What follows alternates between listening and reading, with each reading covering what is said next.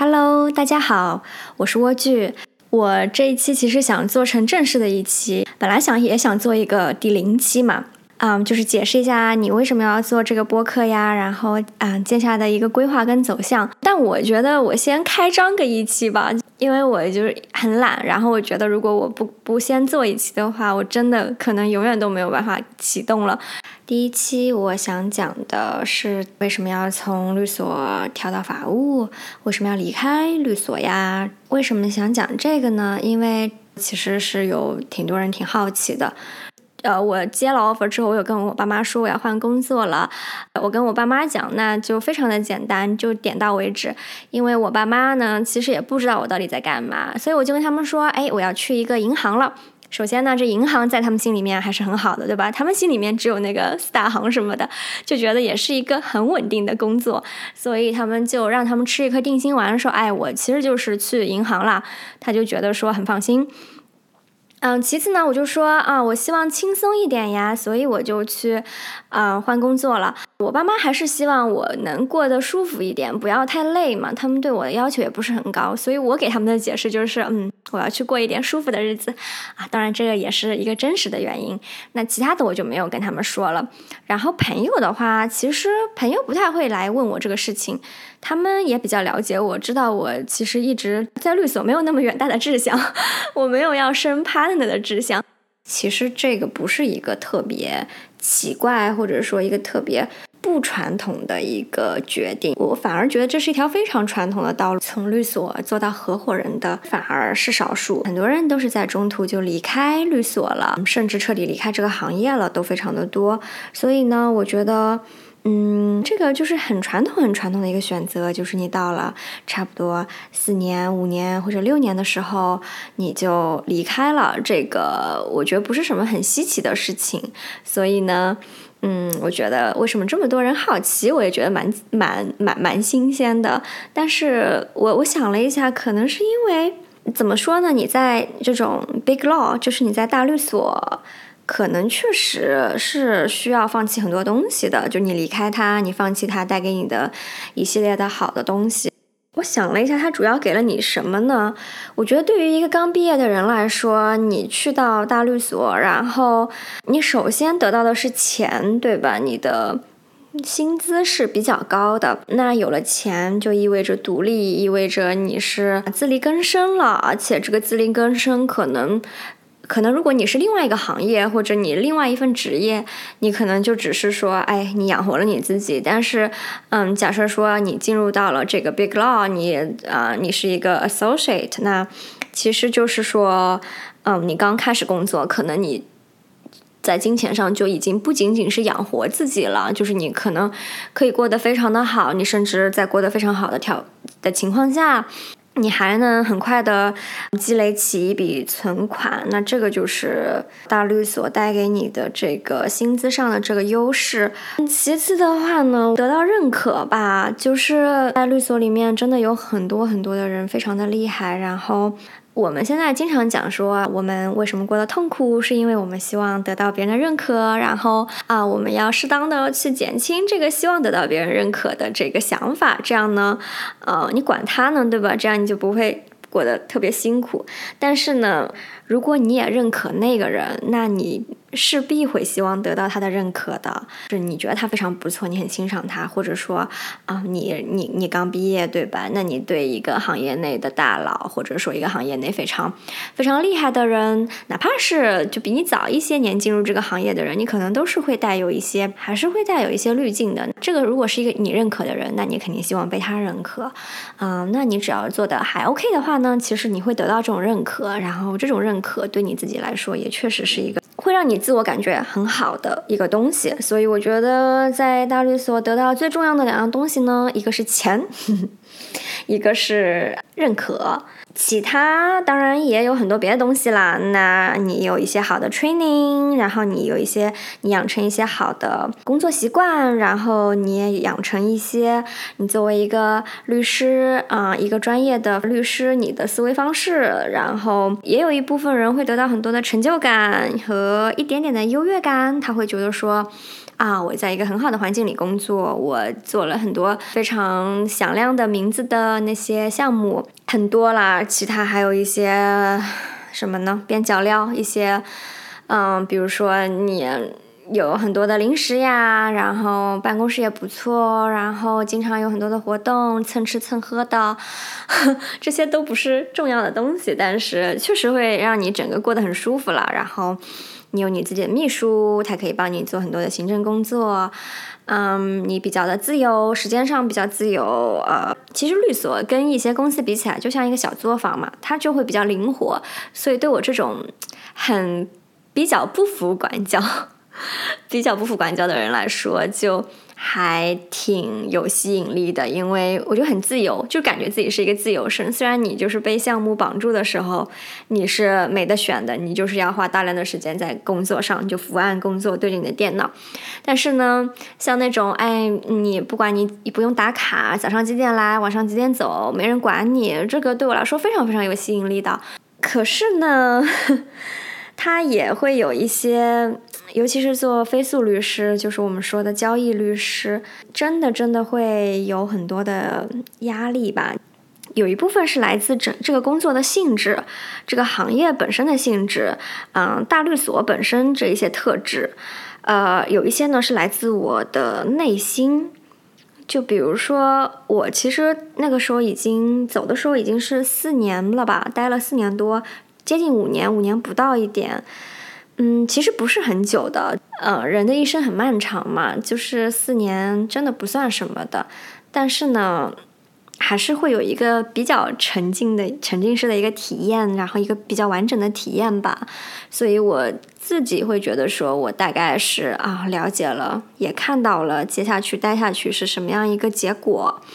压力的来源之一呢，是到了四五年级的时候，你已经到了一个需要不得不。主动的去学习的一个过程了，就是前面的话，你可能利用你自己的一些基础，或者你一些小聪明，或者说你整你的一些本能，不用花你全部的力气就能做到及格线或者非常良好的，嗯，一个一个结果。但是我觉得从第五年开始，其实我会比较焦虑的是。我会对我自己有一个要求，我觉得这个不仅是我我对我自己的要求，这个其实是本身这个行业到了这个年纪会对你其实有一种天然的这个要求。为什么这么说呢？你去看这个 Cravas Pay 对吧？它的一个。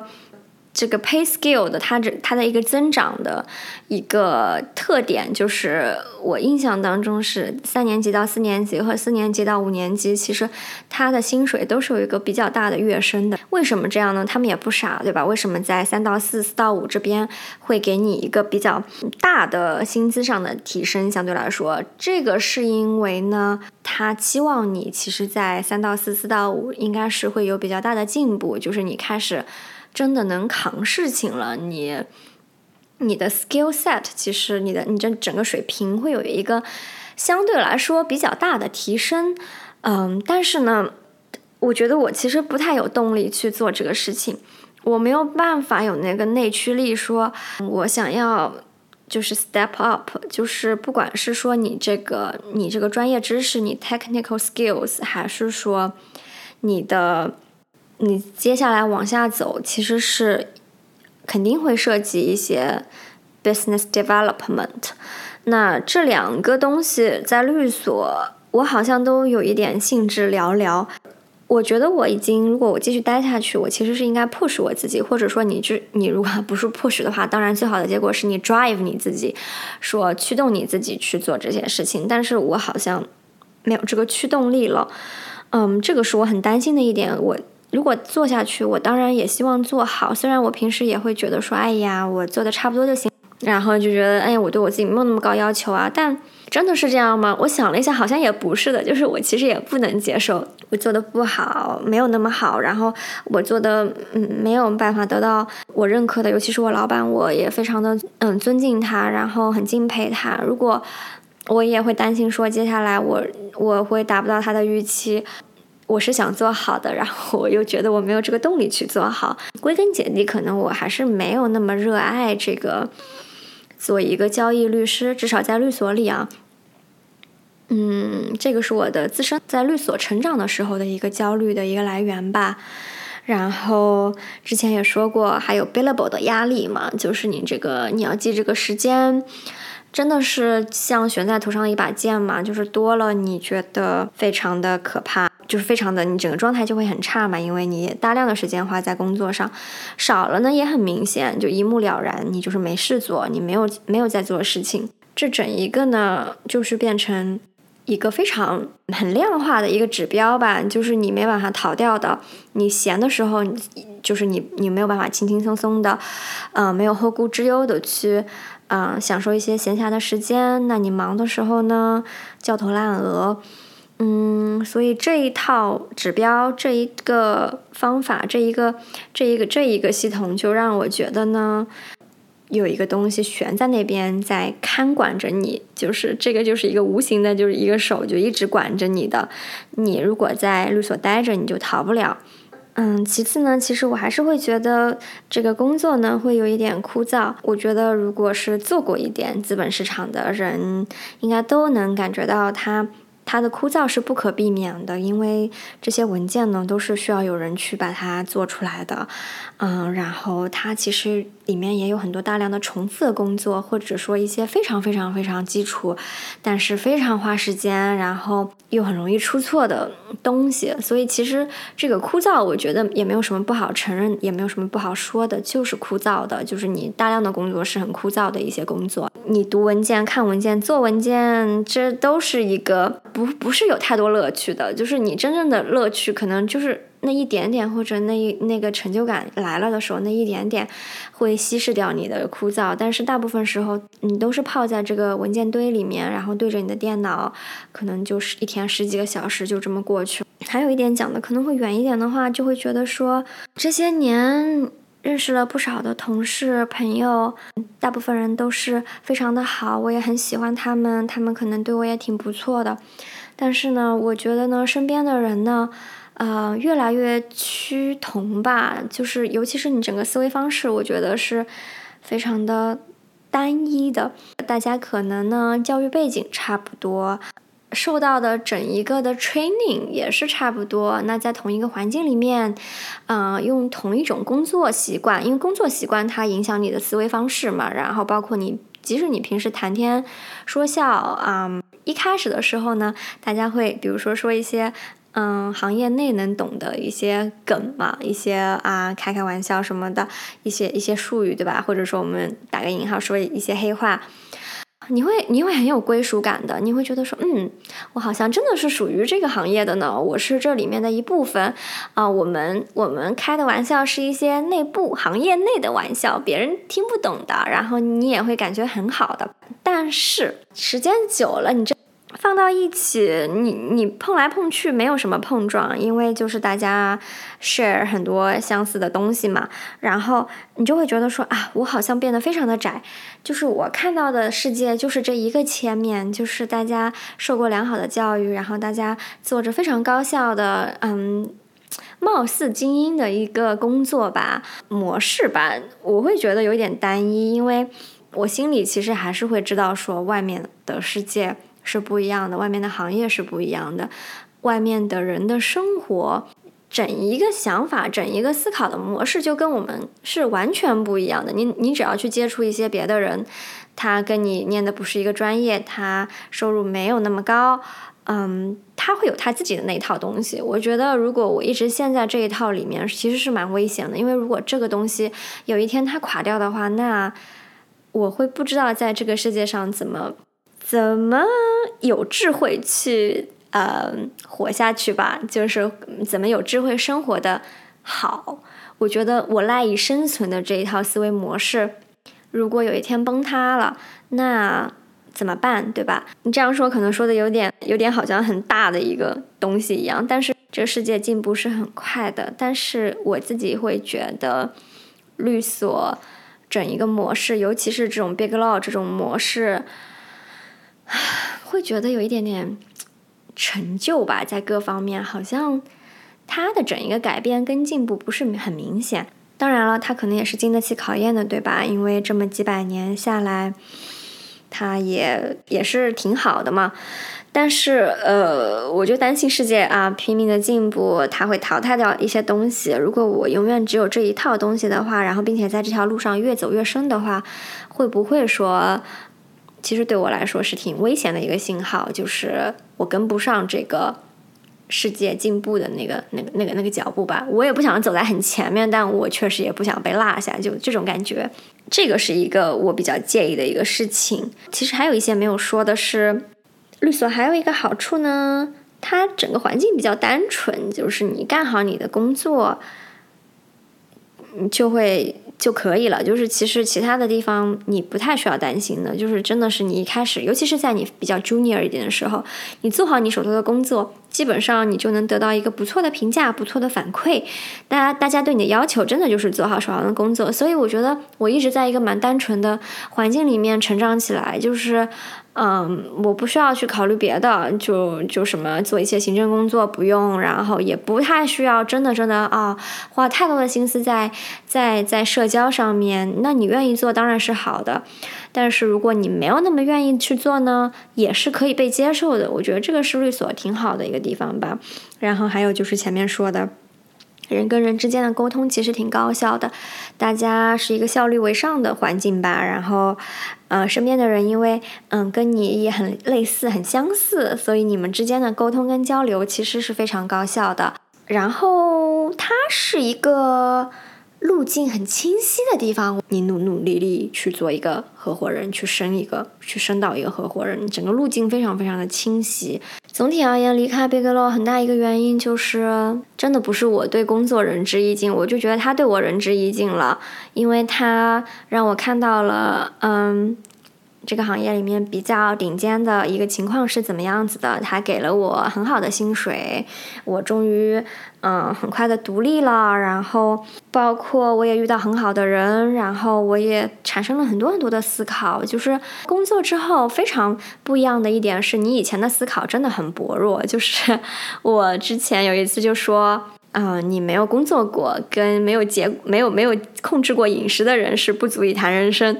以前小的时候就非常的幼稚，觉得自己啊可聪明了，我想明白了这个，我想明白了那个。其实你都没有参加过工作，你都没有因为年龄上去了，你胖了，你需要控制饮食了。年轻的时候就像你喝可乐、喝奶茶，随便喝、随便吃、吃汉堡，你你都不会胖。后来你开你开始工作了，然后你年纪大了，你要控制饮食了，你发胖了。你才知道哇，原来我以前的那些思考就真的是非常的经不起推销，所以我是挺感谢律所的，他反正教会了我很多东西，也给了我很多东西，也给了我很多的信心。当然，他折磨我的那些 也是讲不完的，可以找一天再讲一讲。讲了律所的好的方面和不太好的一些方面之后呢？肯定你会去考虑，对吧？这份工作适合你吗？嗯，你如果热爱它，那当然，对吧？这是另外一个问题。那你如果没有那么热爱，你也会考虑说，哎，它适合我吗？我觉得呢，对我自己来说，我觉得没有不适合。首先，我像我刚刚讲的，其实，在工作里面，我得到了很多的认可。我觉得我没有用尽全力，全力，可能我用了百分之七十的力，但是我做的也还 OK。如果你说你自己非常不适合，那我觉得。这也是撒谎啊！我觉得我没有不适合，但是你要说很适合呢，真的也没有。我其实一直在想，谁适合呀？到底是谁适合？我觉得呢，一个是能从里面得到成就感的人，其实真的人跟人很不一样的。你会明显发现，你的同事里面有一些人是不一样的。他不一样在哪里呢？他能才从工作里面得到很多的成就感。就他觉得，哎，我做了一个特别牛逼的项目，金光闪闪的，这个你听过吧？就是他很有那个参与感，觉得说这个东西是我做的。我就不是啊，我一开始有的，一开始也会觉得自己，嗯，好像挺了不起的。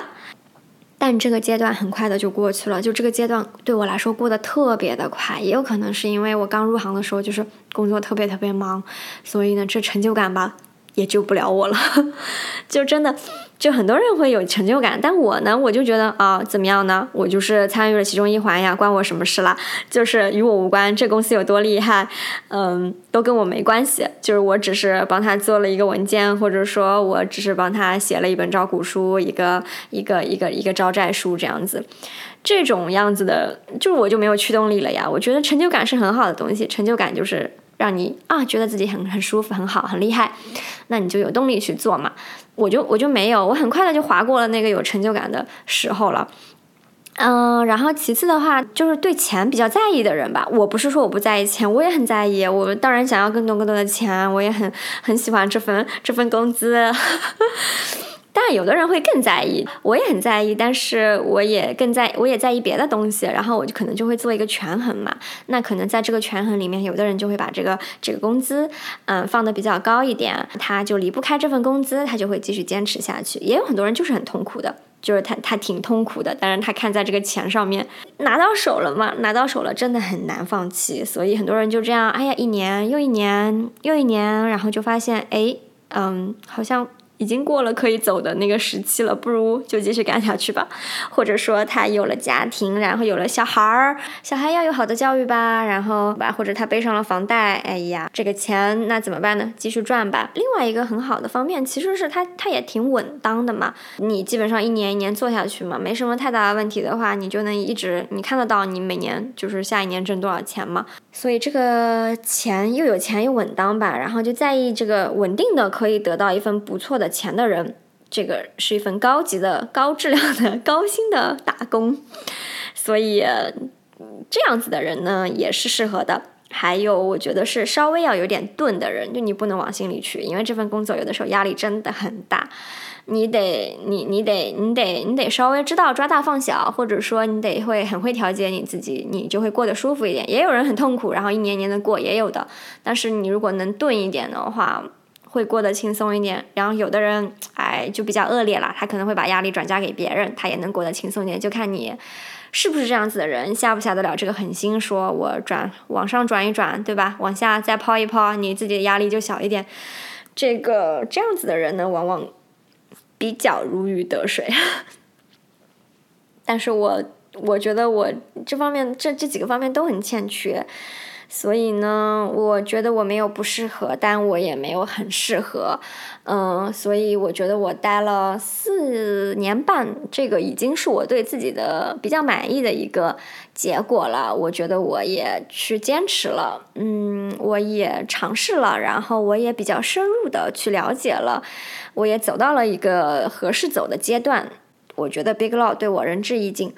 我就我就走了，因为我觉得不走我会我会后悔。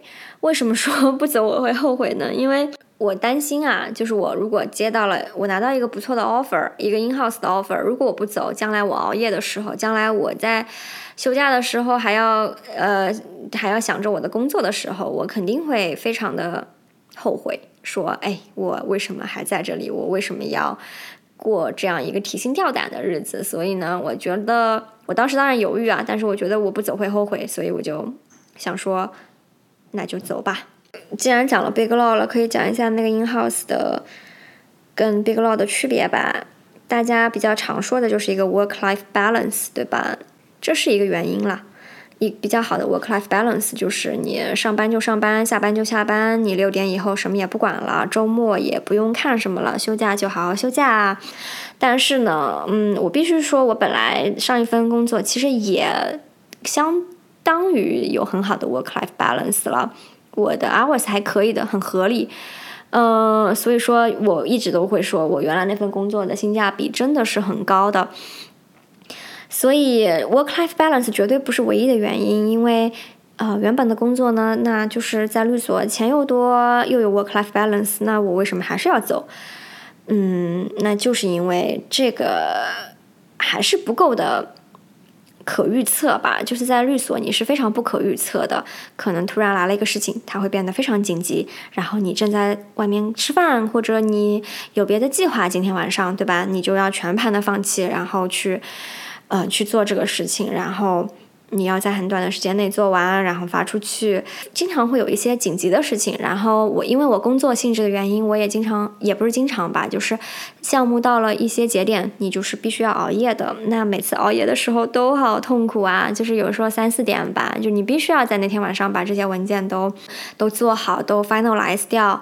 这个时候，哎呀，你迷迷糊糊的、晕晕的，你就觉得我为什么要做这个？为什么我现在不在睡觉？有的时候，我可能为了等一个东西，我就要十五分钟、半小时开一个闹铃，可能三点半一个，四点钟一个，四点半一个，然后啊一会儿你就听到外面的鸟在叫了，这个时候我就会非常的怀疑我自己。所以呢，嗯，这个就是我原本在律所不可避免的，因为我工作性质的原因。无法避免的一个事情，那所以这个也是我比较提心吊胆的，就是我整个人老是很慌张，就是不敢去享受生活，因为。你觉得总有一个时候会有事情突然出来，然后，所以我会慌慌张张的了。我已经这些年已经练就了一些本事，说，哎，我一边玩一边干干，或者说我该玩的时候玩呀，该干的时候就干嘛。但是仍然就是你是一个负责任的人，你一直都会去想着这个事情，你会想着说，哎，什么时候突然之间有个东西会冒出来。然后我就要去去去处理它，去了 in house 就不会了。基本上就是说，首先呢，它不太有特别紧急的事情；其次呢，就是它真的是六点以后就没什么事情了。我会更有这种比较稳定，然后我可以去安排计一些计划的，嗯，感觉吧。就是嗯，你你就你就去安排吧，因为。基本上你就按照那个正常的，你有一个正常工作的时间，过了那个时间，你就可以自由的去安排。然后你休假你就去安排，嗯，你就不会整天很慌张，你就比较的可以去预测你的生活。嗯，其次呢，我想要得到多一点时间去思考我想要什么。嗯，我可以在一个不用不不不慌张的状态下去思考，说我还可以做点什么。嗯，不管是一种副业也好，还是我的爱好也好，可以去在保障我我有一份稳定的工作，在这个的保障下，我可以去自由的去想一下，我究竟热爱什么，我想要做什么，我在寻找什么。我也 没有那么的有勇气说，哎，我今天就是什么也不干了，我就是去做我认为我擅长、我想要做的这个事情。那真的没有这个胆量跟勇气。所以，in house 对我来说是一个挺折中的吧，就是说它不会占据你太多时间，它又有给你一个比较好的、稳定的一一个稳定的、稳定的工资来源。你没有经济压力，那你就更轻轻松嘛。更轻松的情况下，你去想你要做什么，比你就是一无所有的时候去想呢，就不会那么焦虑。我也还在想了，我到底想做什么事，没有什么进展，就很惨，就还没有进展，还在还在继续挣扎。嗯，然后呢，是就是想看一看不同的地方吧，因为我在律所待久了呀。我说了，就比较单一、比较单纯的一个环境，它很好。但是，嗯，我想看一看一个银行，或者说一间一个比较大的一个组织，对吧？它一个 global bank，那它跟律所不一样，它有很多不同的部门，大家负责不同的事情，它有好多好多的人。它不像律所是这种合伙人制啊，一个一个小小的团队，然后你就像一一个一个小小的小作坊一样，就是灵活度很高。它非常不一样，它就是很庞大。你你发现有好多好多部门，你不知道他们在干嘛，你不知道这些人是做什么的，你做事情需要跟他们协调，然后。呃，非常的复杂，就是跟律所很不一样。我就想看一下，因为我从来没有在一间公司啊，或者说一个比较大的地方待过，所以可能很多人会觉得那个很烦了，就是跟不同的人协调，然后公司里面嘛，也人人际关系什么的，他会觉得说更复杂，对吧？但是因为这个是在律所没有的，所以我想说借机再看一看吧，借机想要了解一下。这个情况是怎么样？嗯，我不认为我真的很擅长呵 在这种大的组织里面周旋，但是我我觉得也也能 handle 吧，所以我不是很害怕，反而就是还是想看一眼。那他果然很不一样。目前虽然待了几个月吧，但觉得还是不太一样的。嗯，我觉得去了 in house 最大的一个改变就是说，我不再火急火燎的了。我之前就是本我本身是一个急性子的人，然后在律所一有事情来的话呢，我其实是呃比一开始的时候镇定很多的。然后我本身也是一个会假装镇定的人，我经常会跟我讲说没什么大不了的，哎，我能我能我能干好，我能干完，我能很快做完，没什么大不了。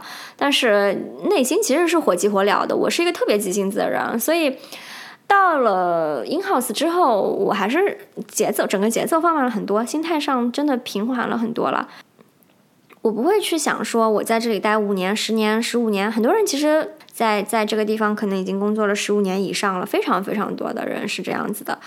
我不会去给自己设立这种目标，我也不会抱着这样的目标去加入一个地方。我会觉得说，那我就待着，然后我尽可能的做好。那能待多久，真的也不是以你的主观意志为转移的。就是啊，你想好了你要待十五年，那可能别人人家还不愿意让你待这么久呢，是吧？人家看你不顺眼，觉得你走吧。这个，所以我不会去做这样的计划，而且我觉得我还远远没有到想要养老的地步，所以，嗯，对我来说，就是我现在做一些不同的事情，然后我不再做很多嗯 execution 这种做文件啊什么的了，就不不会在这方面耗耗费我的时间了。这个是我很喜欢的一点。嗯，其实刚刚一直在侧重讲 in house 跟 big law 的区别，也没有讲得很清楚，大概是。稍微涉及了一些我平时想到的一些东西吧。In house 的机会也看了一年多，当时，呃，我之前也说我老感觉心态上没有准备好。为什么没有准备好呢？因为在律所还没有待够，三年的时候跃跃欲试了，就有一点点厌烦，但是又觉得还没有够。这个还没有够表现在什么地方？首先是钱上面，觉得嗯有点舍不得，嗯，然后想再赚一点，对，这个是特别特别特别直接的一个原因。还有一个没到时候是还有留恋吧，因为律所真的是。各方面条件特别好嘛，就是你保险呀，然后你别的待遇啊，你吃饭加加班的餐补啦，所里的服所里的这个这个各种小零食啦，觉得真的挺开心的，然后很自由啊，嗯，也不会有人要你早上九点钟到岗，所以经常就可以晚一点过去，然后整一个都非常的舒服吧，然后。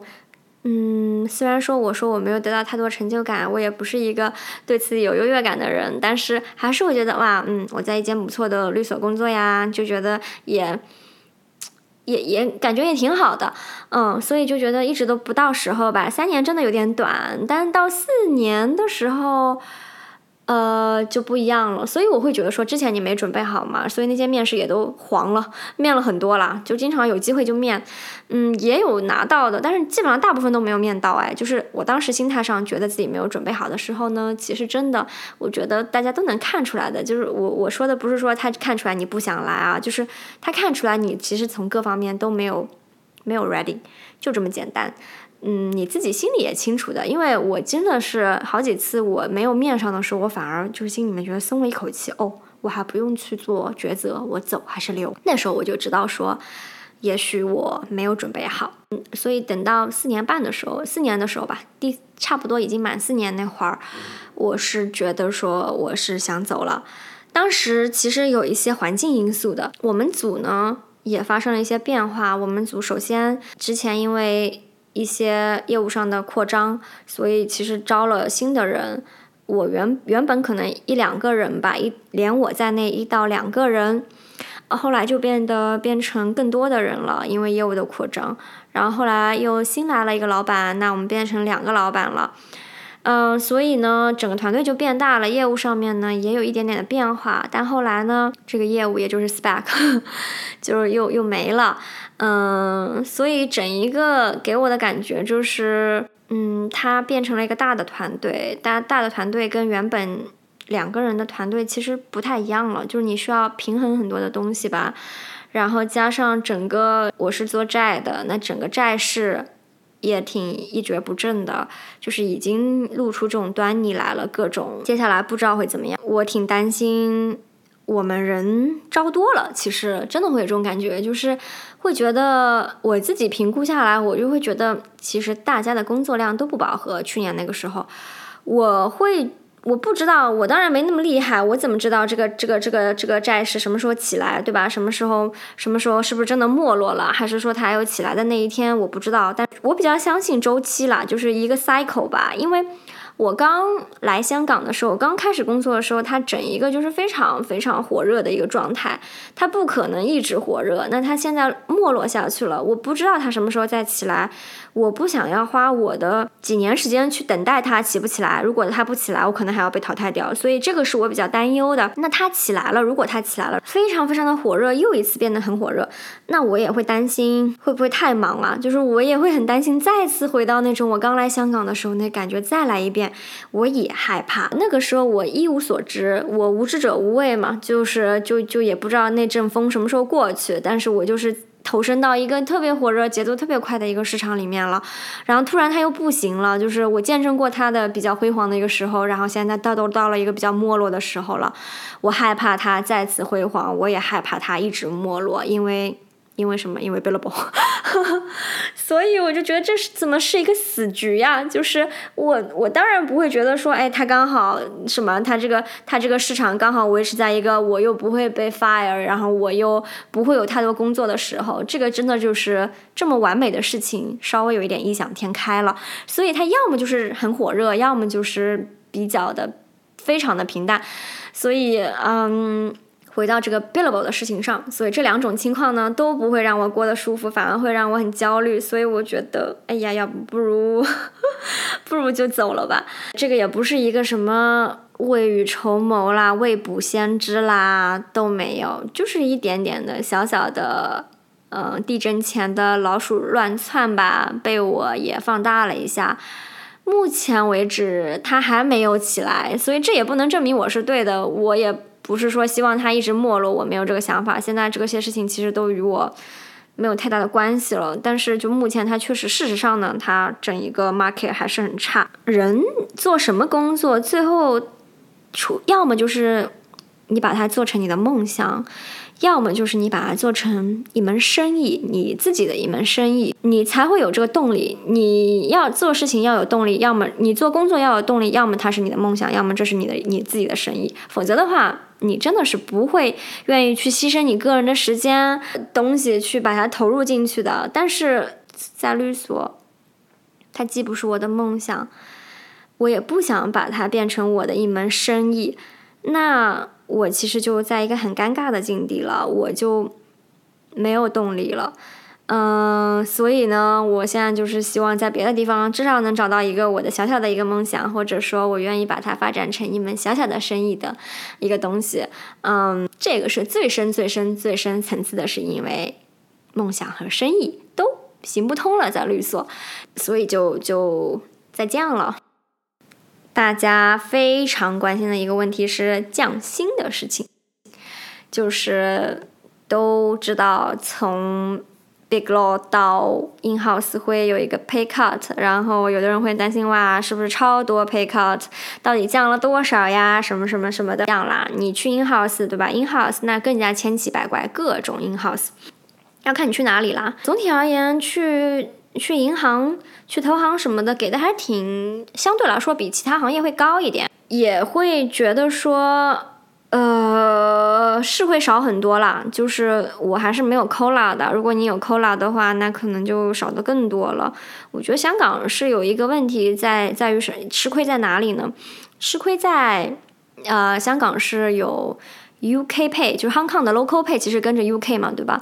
嗯，然后 US Pay 就是 Global Pay 这个，所以如果你是拿 US Pay 的，然后或者你又有 COLA 什么的，嗯，你其实对于香港律师来说，你是没有什么优势的，在你这个薪资水平上，因为他同样的钱其实可以招到一个不错的香港律师，他人家做的工作也跟你差不多，人家素质也很高的，所以呢，其实等于说同样的价钱，他能招到很好的。香港律师，而不用招你这个 US 律师，所以他这个就起不来了，因为他能招到人，他就自然这个薪资水平就就会就会受到一定的影响，因为这些年 US Pay 又涨了很很多轮，然后 UK Pay 又没怎么涨。所以吃亏就吃亏在这边吧。你二三年级的这个 US Pay 的这个钱加上扣啦，可能比人家香港律师干了八八年、七八年的也也差不多了吧。所以他同样的钱，他为什么不招一个七八年的香港律师，对吧？所以你就只能去，你要去 in house 的时候，你就吃亏在这里了。你作为一个 US lawyer，你就只能去 take 这个 pay cut，你就是你就就会有更多的 pay cut，因为你在律所挣的比比香港律师多。但是呃，它仍然不会特别低，就是这整个法律行业在香港，就是他拿的钱不会特别低的，所以你不要太奢侈，不要太奢侈呢，还是可以过得还还行，就还可以。有有一次，有一个网友问我一个问题的时候，他就担心说：“哎呀，他要去一份工作，他想要换一份工作，他觉得那份工作很不错，但是呢，他觉得这个薪资水平跟他现在的工作比呢，会少。嗯，然后我当时跟他分享的一个思路是，你要去到那个地方了，嗯，比如说我去 in house，那我就不能再去跟 big law 的工资比了，我就跟 in house 的 market 比，big law 的 market 跟 in house market 两个不同的 market。”我只要能拿到 in house 的这个 market 里面，你是 in line with 这这个 market，你跟你跟这个 market 里面的钱，你是人家没有少给你的，那我觉得就可以接受，对不对？就是你你你给别人的跟跟给我的是一样的，那我就可以了呀。所以你如果说你这个不能接受的话，那确实就。嗯，是一个很大的问题了。你就可能，就可能这个这个这个非常非常高的薪水对你来说是一个巨大的吸引力的话呢，那可能你就一年一年的在 Big Law 待下去也挺好的。嗯，之前我们也经常谈的一个问题是，Big Law 的工资是什么？它究竟是付了你什么？你以为它真的是付了你做文件的这个钱吗？其实不是的嘛，对吧？我们经常说。他付你的钱有你 process 你压力的钱，然后你这个假期提心吊胆的钱，对不对？你二十四小时 standby 的钱，on standby 的钱，然后嗯，甚至他付的不是你一个人钱，因为他把你一个人当两到三个人用，所以他给的是两到三个人的钱，所以这就是为什么 big law 的钱给的那么多的一个原因。你的工资的组织，你工资他是为了你的什么出钱？他为了你的压力出钱，为了你各种各种的不安，你这些焦躁啊，他就付钱给你买断了。嗯，所以你这样去想啊，那你去了 in house，你这些东西你都会减弱，或者甚至说没有。那这样子的话呢，你你就是拿它去换一个呃精神生活上。质量更好的一个生活，然后他付你一个人的钱，对不对？因为你只干你一个人的活，甚至说他可能你只干半个人的活，他付你一个人的钱，那这个买卖这么来想，你就你就觉得不亏了，对不对？因为他不再需要付你其他压力的钱了，因为你的压力就会很小，嗯，然后甚至说你有时间去想别的事情了，那你有更多的可能性了。这个是你用这些 pay cut 换来的嘛？所以，嗯，这个真的是看你换到了什么，就是你拿你的 pay cut 去交换了什么东西是非常重要的。那我觉得对我来说，交换到的就是其中有一个很大的原因，呃，很大的东西，就是很重要的东西，就是我交换到更多的可能性，我交换到我更成，我更我不再慌张了，我不再火急火燎了。最后呢，嗯，我想说，其实 in house 也不是一条什么万一个万能的解药，它也是一份工作。然后它刚刚说了有那么多的不同之处，它也不全是好的，它也不全是坏的，它不是什么灵丹妙药。我觉得这个不是一个很很可怕的选择，但也不会是一个完美的选择，就是边走边看吧。我觉得这些年逐步悟到的一个东西，或者说逐步真正的啊去接受的一个一个东西是，几乎所有的东西它都不是一步到位的。我是一个特别急性子的人，但是我知道有些事情它没有办法一步到位，你不可能想好所有的事情。我经常会想到搬家的事情，就是你搬了家，你想要布置你的家里面，然后你想要买这个，你想买家具，你想要买好看的装饰，你想要买各种各样的嗯东西去装饰装饰你的家里面，然后你想把它设想的非常的完美，你想要打造一个舒适的环境，但是你会发现说。你没有办法一下子买齐所有的东西的，这是不可能的。每次我有朋友搬家，我都会跟他们说，不可能，你死了这条心，你一定要慢慢的去买，而且你一下子买完，它也不会是一个合适的东西。你只能先买一些大件的放进去，然后你把沙发买好，电视柜买好，电视买好，然后你摆进去，你占掉一些空间，然后。你还有一些空间，你慢慢的添置它，你慢慢的让你有一个基础在那边，然后你才一点一点的往里面添，一点一点的改，才会变得非常的舒适，才会符合你的这个生活的要生活的需求。因为呢，你住进去了，你开始生活起来了，你才会发现你的各种别的需求，或者说一些不合适的地方，嗯，你才会慢慢慢慢的，你发现你需要更多的东西，或者说什么东西是你要。